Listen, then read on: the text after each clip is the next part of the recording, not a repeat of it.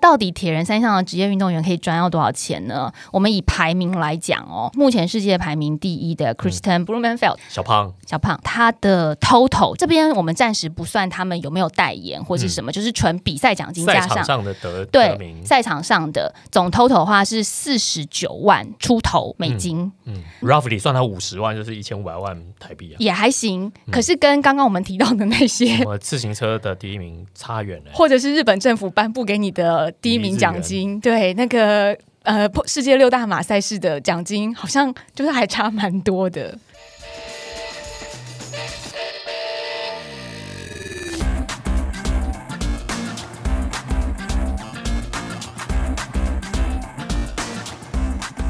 欢迎来到运动人的 Pan Cave，在年节过后的第一次录音，我是 Windy，我是老吴，新年快乐啊，大家！对呀、大家应该过年吃饱饱、睡好好、休息的很充足，可以迎接新一年的展望了吧？ 不瞒你说，我还想再多休息一下。哪有你自己过年的时候都去跑山路什么的，你们好矜持哎、我跟你讲，我真的就是怕拖累大家，所以不得不要参加一些团练，不然我就会觉得，万一过年之后我就变成一个大胖子怎么办？什么叫做拖累大家？你现在在影射我吗？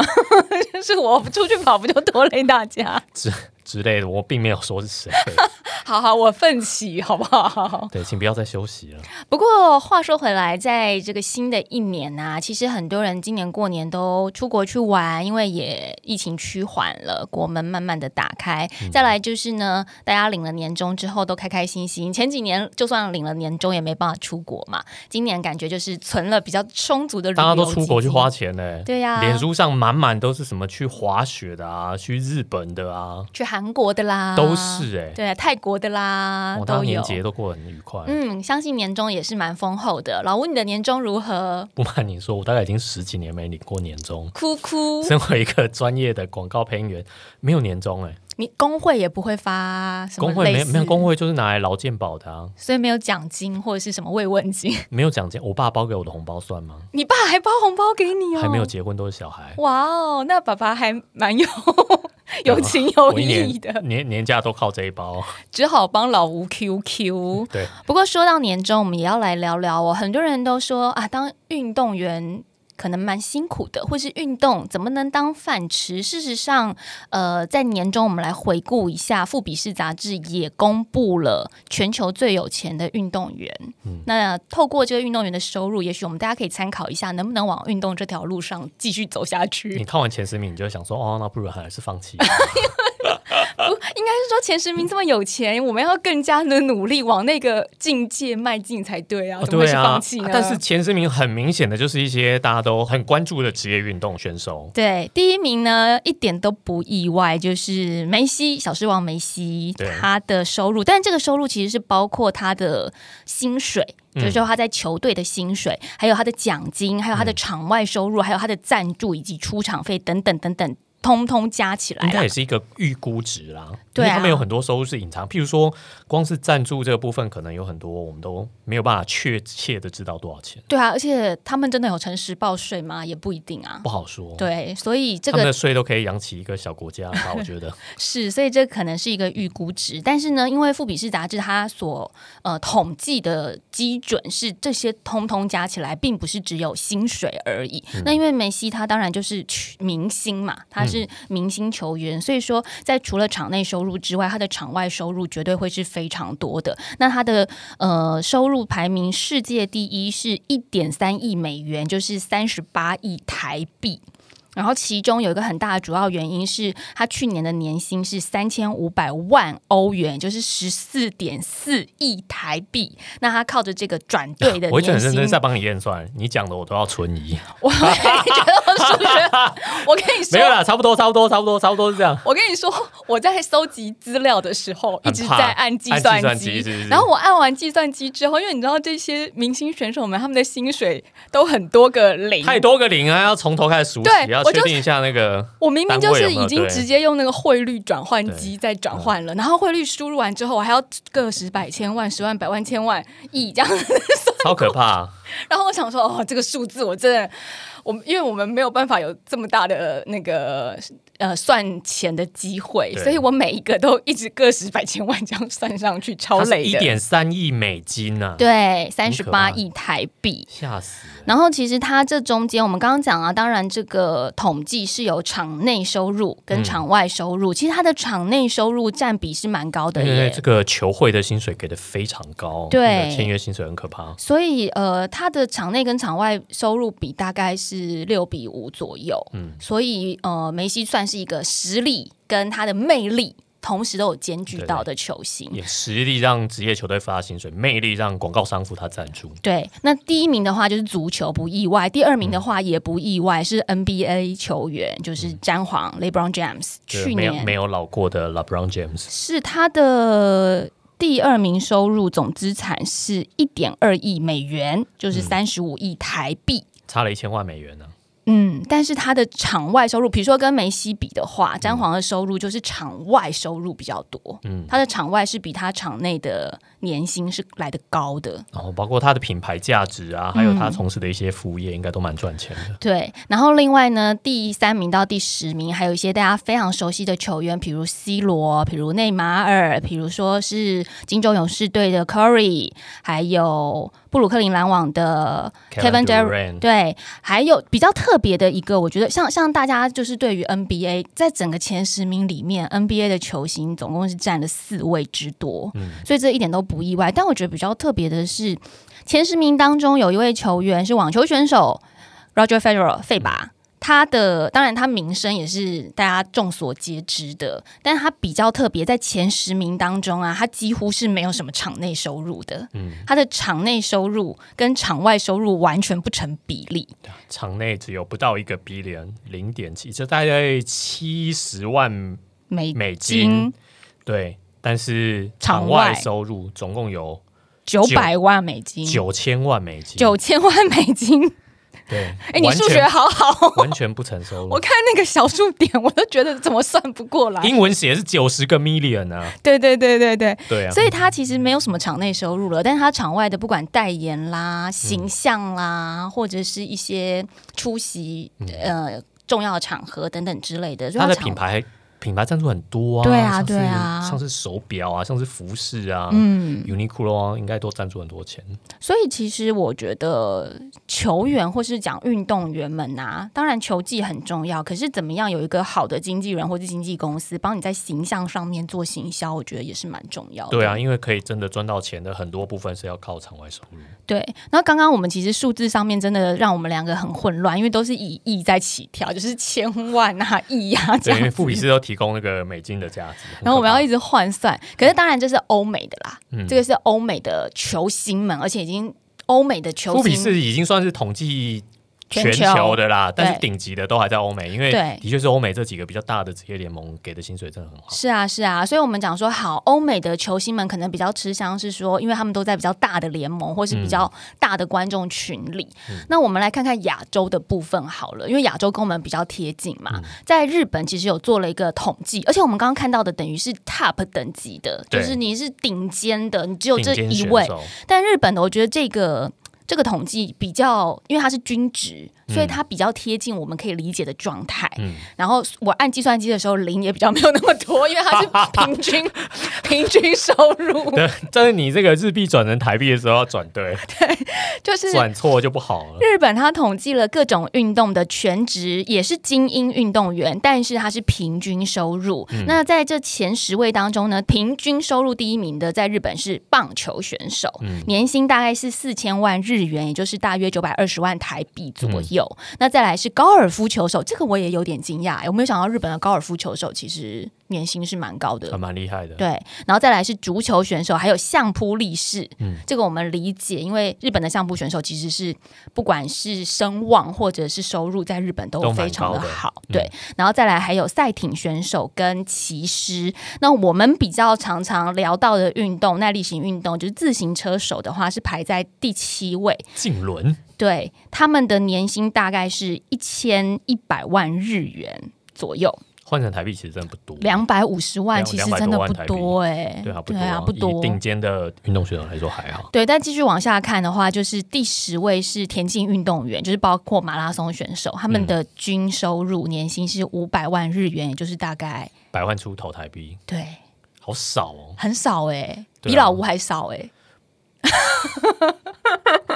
对不对？ 恐恐怕还是比我多一 点，是吗？没有，我的意思是说，百万出头台币在日本来说很少，不算高收入的族群欸、不算高收手。对啊，对啊，所对，以而且日本已经是对田径运动员比较多支持的，他们有很多企业会有自己的赞助的田径选手。对哦，不过这个我们等一下可以来聊聊，因为这里讲的这个平均年收入是他们的薪水。嗯可是我们刚刚有提到，其实一个运动员他的收入有各式各样的来源，当然一个是你的薪资，另外一个就是所谓的赞助，那也许有国家的呃资源或者是比赛的奖金。嗯所以我觉得田径运动员，就是说马拉松选手他们的奖金或是额外收入，这个我们也可以来聊聊。不过现在大家看一下自行车选手的部分，因为自行车选手哦，在呃日本其实竟然是赢了那个马拉松选手，这个让我有点意外。因为大家记得我曾经有转播过那个环法自行车赛嘛，其实我们那时候在转播环法赛的时候，也有聊过自行车手的薪水，嗯都会觉得自行车手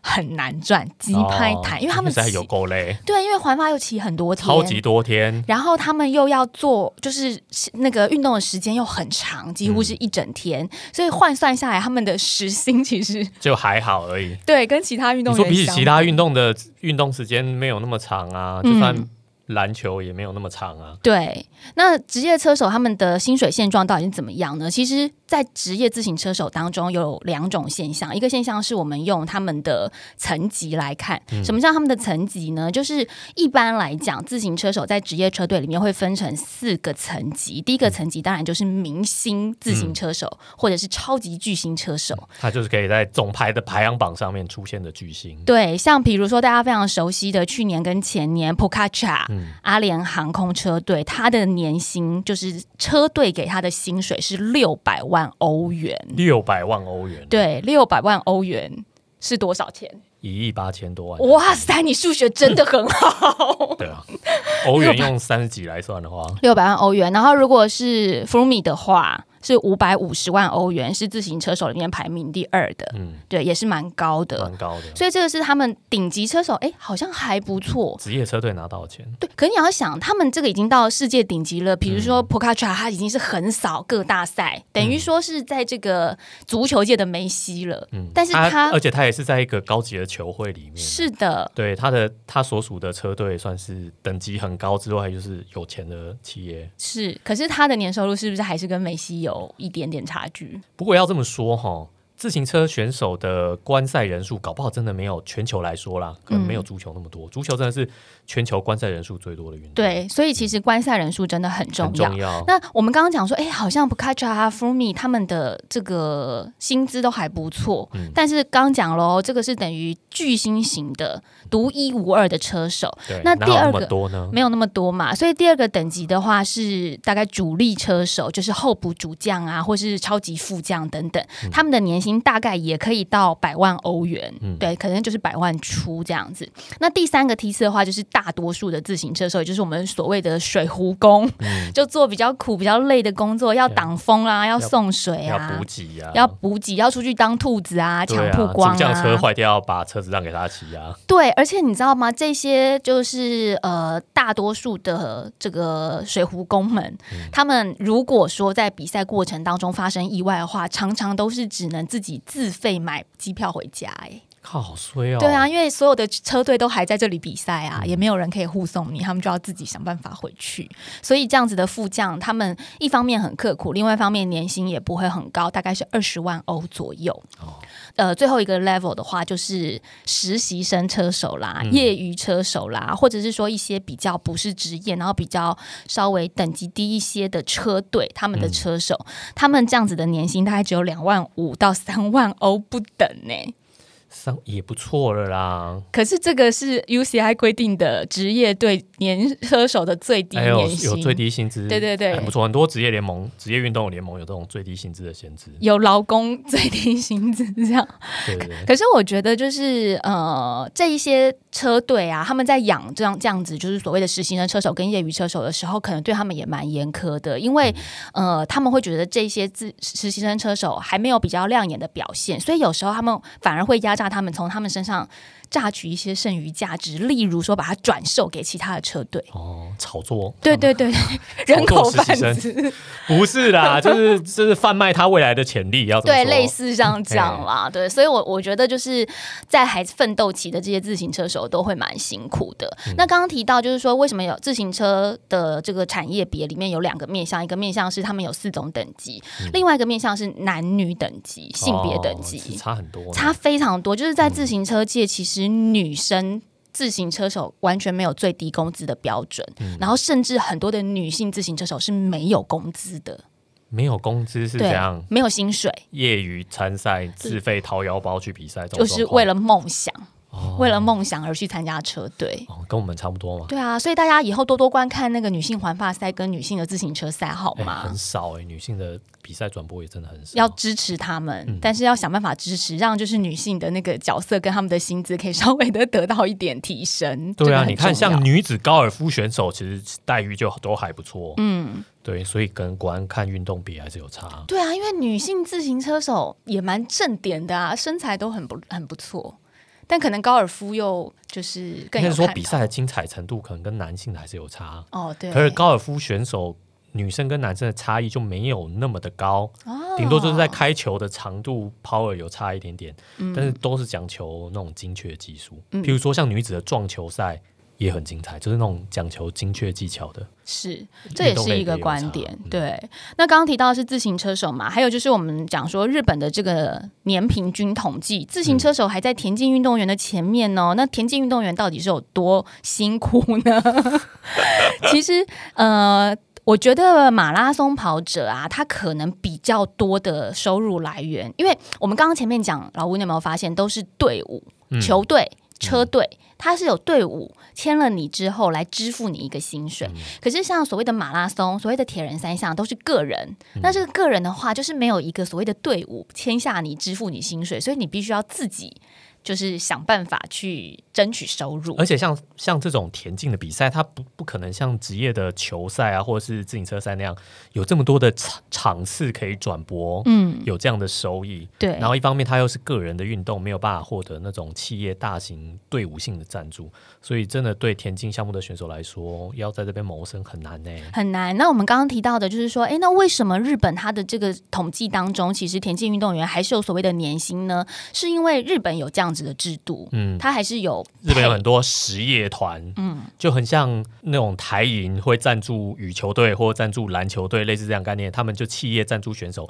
选手也可以在企业的编制底下，像是员工一样领薪水。是，可是这不是每个国家都有嗯不是同样不的是状不态，是像不台是湾就没有台湾啊很。少，对啊啊，，其他国家我觉得也非常的少，嗯并可不能是多。日本特别喜欢赞助马拉松选手， maybe 非洲有，可非对洲选手啊都那么强哎、嗯，非洲就选手就一直赚奖金就好啊。是，所以老吴讲到一个重点，马拉松选手呢，他们很多的收入来源并不是依靠所谓的年薪，也可能他们根本没有年薪，他们要依靠的是奖金这个制度。嗯那在奖金的部分，其实我觉得跟铁人三项选手比起来的话，马拉松的奖金还算蛮高的，还蛮丰厚的欸，还蛮其实丰厚呃的尤其是马拉松算是一个很普及的运动项目，嗯，很世界各地各国都有举办。对，而且它有分，它的比赛其实是有分钻石联赛，那钻石联赛有田赛、有竞赛，然后有不同的类型，还有分站，所以它的每一站，它可以用这个参与联赛的方式去累积奖金，这是一种。那另外就是大家非常熟悉的那个世界六大马，好了，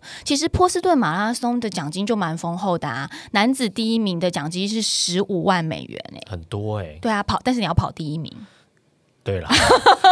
可是他第二名奖金就掉到七万五，直接折半，我就觉得这落差也哦因为没太有人大。，就因为赛场上就是这么的残酷啊，嗯，大家都只关注第一名的选手，是真的很残酷。而且马拉松其实第一名跟第二名通常都会差很远啊，对啦，但是如果只差一点点的话，哇， 你马上只差个一分钟，奖金就折半了，觉得好欧、哦。超怒的，所以一定要冲第一啊，然后世界六大马、就是刚刚提到的，除了有这个赛事奖金之外，打破大会纪录还会通常都有额外的破纪录奖金。，对，因为这是世界上的庆祝，而且日本之前也有破日本全国纪录的奖金，日本全国纪录的奖金很高哎、破一次纪录就一亿元。对啊，日元啊，日元啦，大家大家日元不要激动，现在是 roughly 除以四也是有两千五百万台币，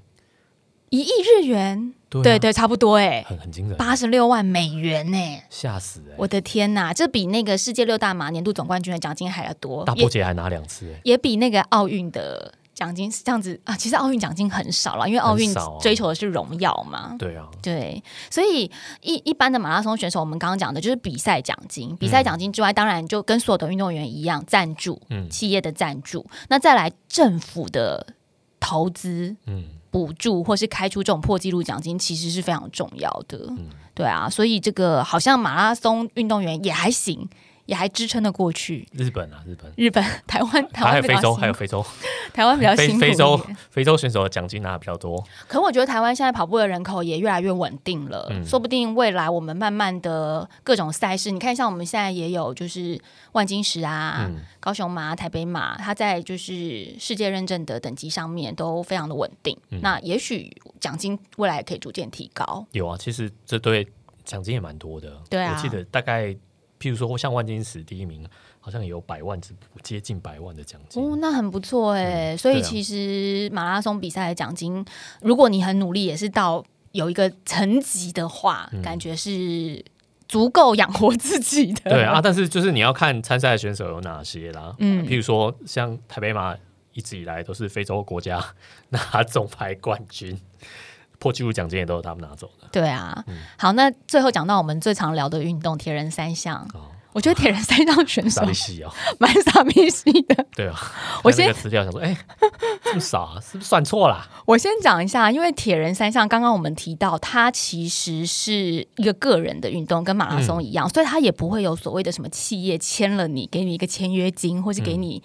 嗯，那给你那个每个月的薪水，对啦，月薪因为在或比年赛的时候薪也很少有代表什么队伍出赛的，没有啦。对他们都是以个人名义去参赛。对，但是职业铁人有一个就是呃，大家都知道有个协会 PTO 嘛、p 嗯 t o 它会给职业铁人世界排名前比较前面的，他会每年给他一个年薪，嗯，对，就是有点像是积分奖金啊，基基基本赞助你就对了。那这个钱其实也不是很多， 嗯，主要还是靠比赛得名的奖金比较多。主要还是靠比赛得名的奖金。那到底铁人三项的职业运动员可以赚到多少钱呢？我们以排名来讲哦，就是。世界第一，目前世界排名第一的 Kristen Blumenfeld、小胖小胖，目前世界排名第一的 Kristen Blumenfeld 小胖呢，他的 total 就是说，他从 PTO 那边可以拿到的年薪是二十六万美金，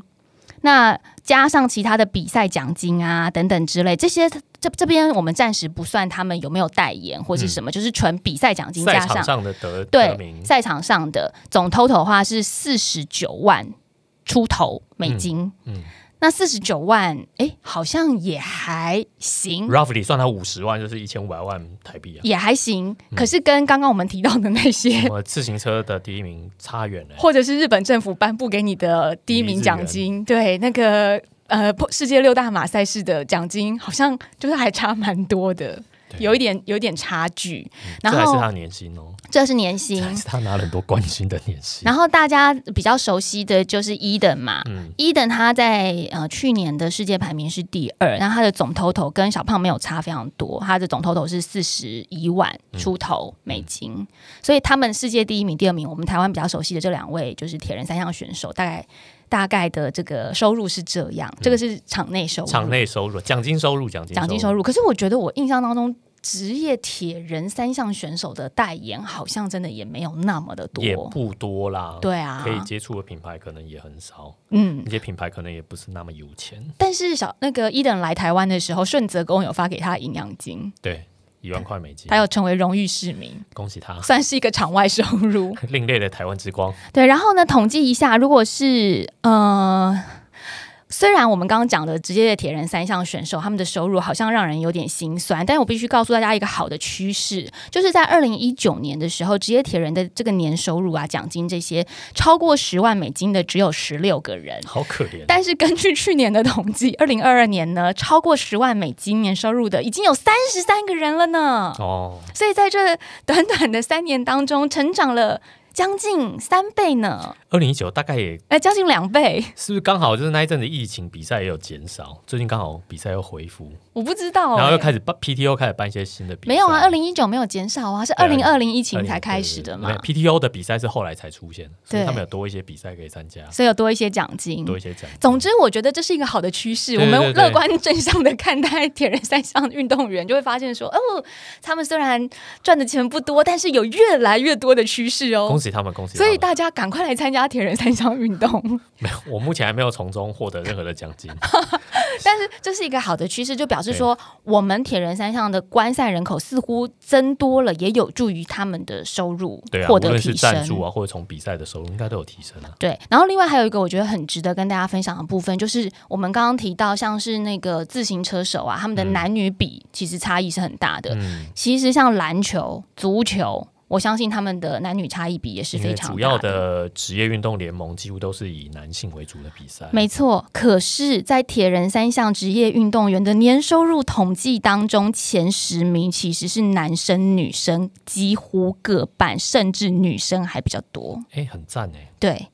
这表示说，在这个个人项目的运动当中，女性的观赛或者是女性得到的关注度，其实是蛮平权的。也有可能说铁人三项比较算是近代才开始发展的比赛，所以它的男女平权的意识，也许在发展之初，它就没有像以前男女有那么大的落差。它在设计奖金制度啊或者赛制的时候，可能比较公平的机会比较高 吧，嗯，maybe 这也是有一个，也是一种说法。不过我觉得这都这是好事，就表示说嗯都是好事，哎，女生们可以来参加，机会也蛮高的哦、机会很高，对不对？跟身别为明的日之星跟别的其他的那个运动项目相比较的话，至少在我们铁人三项当中，我们的表现值是平均的。对啊，先不说国外，在台湾女生只要肯参加铁人三项，一不小心都会上凸台呢。嗯嗯现在有越来越难的趋 势了。。哦现在你都没有办法上凸台 对啊，大家赶快来参加！好，这是跟呃岁末年终，应该算现在已经是兔年了，已经是对年初了。在年初跟大家分享一下这个职业选手的收入啦，希好望心酸哦，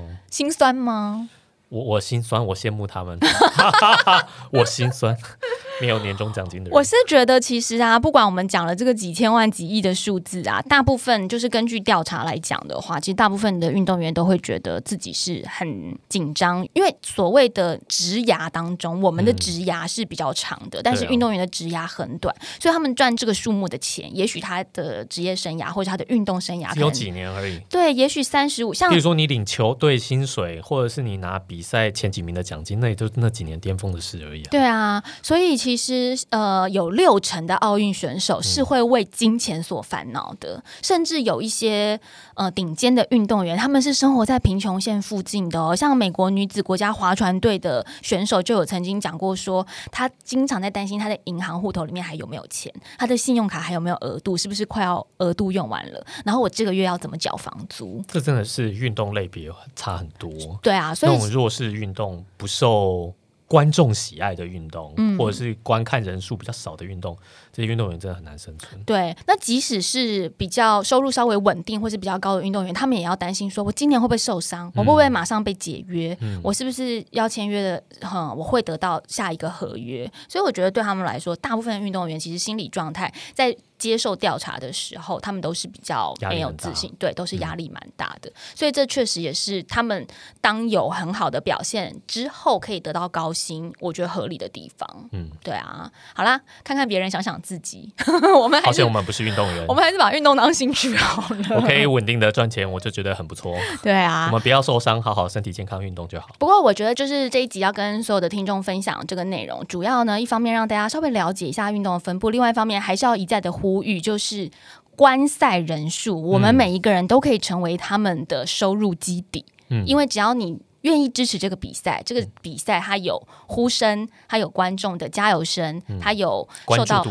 对，还有度关注度，我觉得嗯这个比赛就会让运动员有更好的发展，也有更好的收入。所以千万不要觉得说啊，我又不能抖内运动员，或是啊，我又没有办法出钱。没有你的每一个观看、每一个收入、每一个赞数、每一个 viewer 都会是他们支持下去的这个，也许是累积成有厂商愿意赞助他们，或是有球队、有车队愿意继续跟他们签约的一个动力。没错，请大家关注你支持的运动选手，为他们加油。是的，是的，包括今年所有的铁人三项赛事，大家记得也要关注起来。对啊，哎马而拉且松现在都有赛事直。播可以看，多方便呢、啊嗯，那希望我们运动的整个领域都会越来越好，所有的运动员都不用再为钱担心。希望老吴也可以不用再为钱担 心。 对，求像我抖们内，职业生涯比较长一点呐、 求抖内老吴。对对对，我的声带还没有老化之前，还可以再赚一阵子钱。谢谢好啦，大家。家兔年都大发财，行大运喽！啊好啦恭喜发财谢谢大家收听，拜拜拜拜